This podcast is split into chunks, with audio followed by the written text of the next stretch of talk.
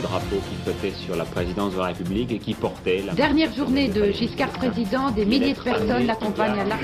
Le septennat du président est terminé, le drapeau français... C'est une foule enthousiaste qui attend François Mitterrand et son épouse. 20 mai 1981, Valéry Giscard d'Estaing vit les dernières heures de son mandat présidentiel.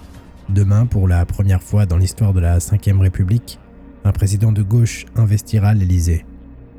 11 jours après son élection et au terme d'une campagne féroce, François Mitterrand s'apprête à prendre ses fonctions lors d'une célébration qui aura lieu au Panthéon.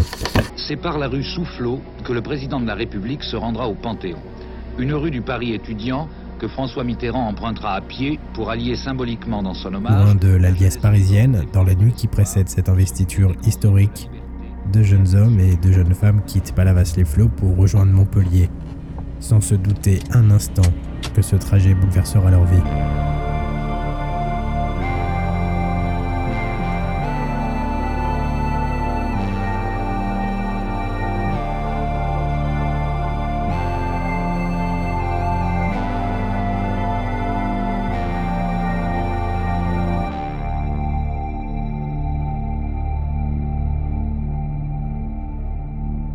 Chicago.